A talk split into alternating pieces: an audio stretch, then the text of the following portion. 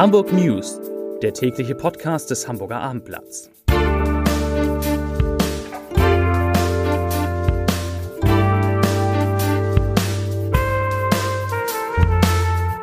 Herzlich willkommen. Mein Name ist Lars Heider und heute geht es um den Auftakt des Prozesses gegen eine 96-Jährige, der Beihilfe zum Mord im Konzentrationslager Stutthof vorgeworfen wird.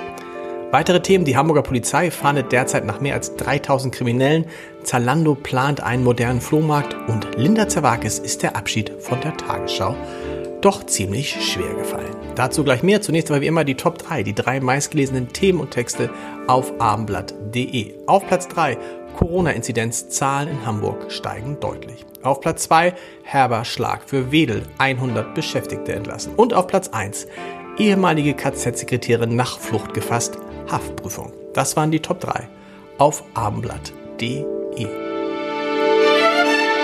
Die 96 Jahre alte Angeklagte im Itzehoer Prozess um Beihilfe zum Mord im KZ Stutthof war heute stundenlang auf der Flucht. Irmgard F. hatte ihr Altenheim in Quickborn am frühen Morgen verlassen, ein Taxi zur U-Bahn-Station nach Norderstedt genommen und dort am Bahnhof Norderstedt verlor sich ihre Spur, genau gesagt am Bahnhof Norderstedt Mitte. Die Polizei leitete sofort eine Fahndung ein. Am frühen Nachmittag wurde die alte Dame festgenommen. Irmgard F. wird Beihilfe zum Mord in 11.387 Fällen vorgeworfen. Als Stenotypistin und Schreibkraft in der Lagerkommandantur des Konzentrationslagers Stutthof bei Danzig soll sie zwischen Juni 1943 und April 1945 den Verantwortlichen des Lagers bei der systematischen Tötung von Gefangenen Hilfe geleistet haben. Die Polizei Hamburg fahndet derzeit nach mehr als 3000 Menschen, mehr als 3000 Menschen, die per Haftbefehl gesucht werden. Allein 302 offene Haftbefehle stammen noch aus dem Jahr 2017. Das hat der Senat auf eine kleine Anfrage des CDU-Bürgerschaftsabgeordneten Richard Seelmeker mitgeteilt. 588 der insgesamt 3115 offenen Haftbefehle richten sich gegen Verdächtige nach Straftaten.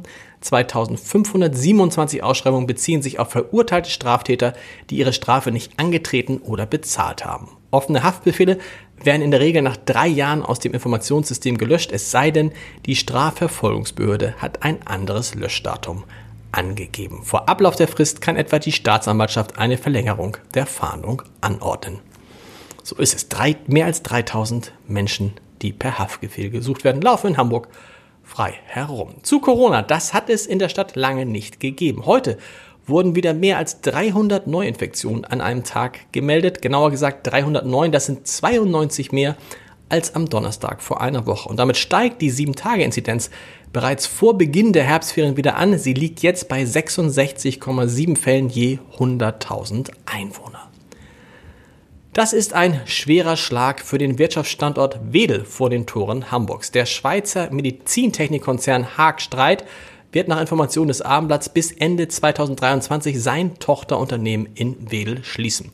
Dadurch werden im Laufe des kommenden Jahres 100 Arbeitsplätze dort gestrichen. Für rund 50 weitere Arbeitnehmerinnen und Arbeitnehmer sollen alternative Beschäftigungsmöglichkeiten in der Firmengruppe mit insgesamt 21 Unternehmen gefunden werden. Ob dies gelingt, ist allerdings offen.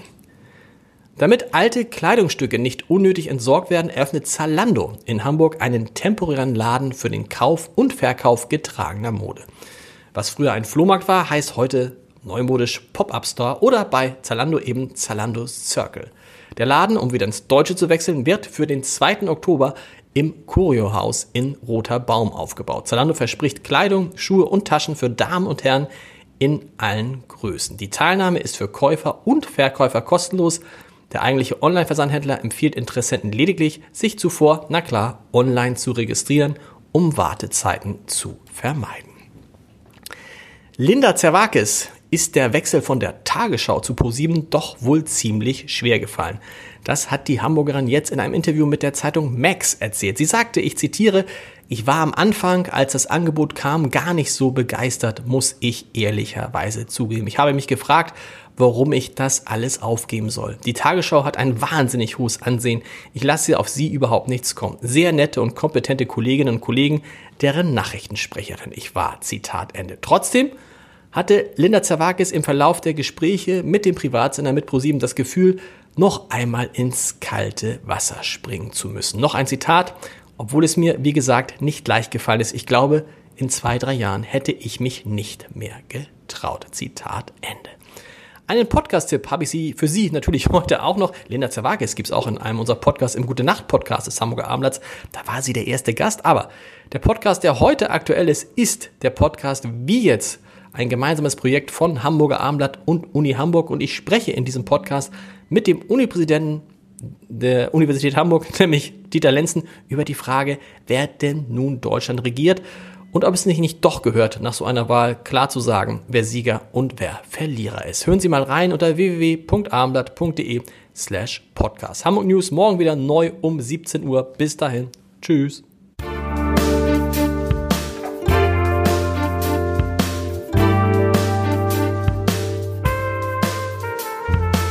Weitere Podcasts vom Hamburger Abendblatt finden Sie auf abendblatt.de slash podcast.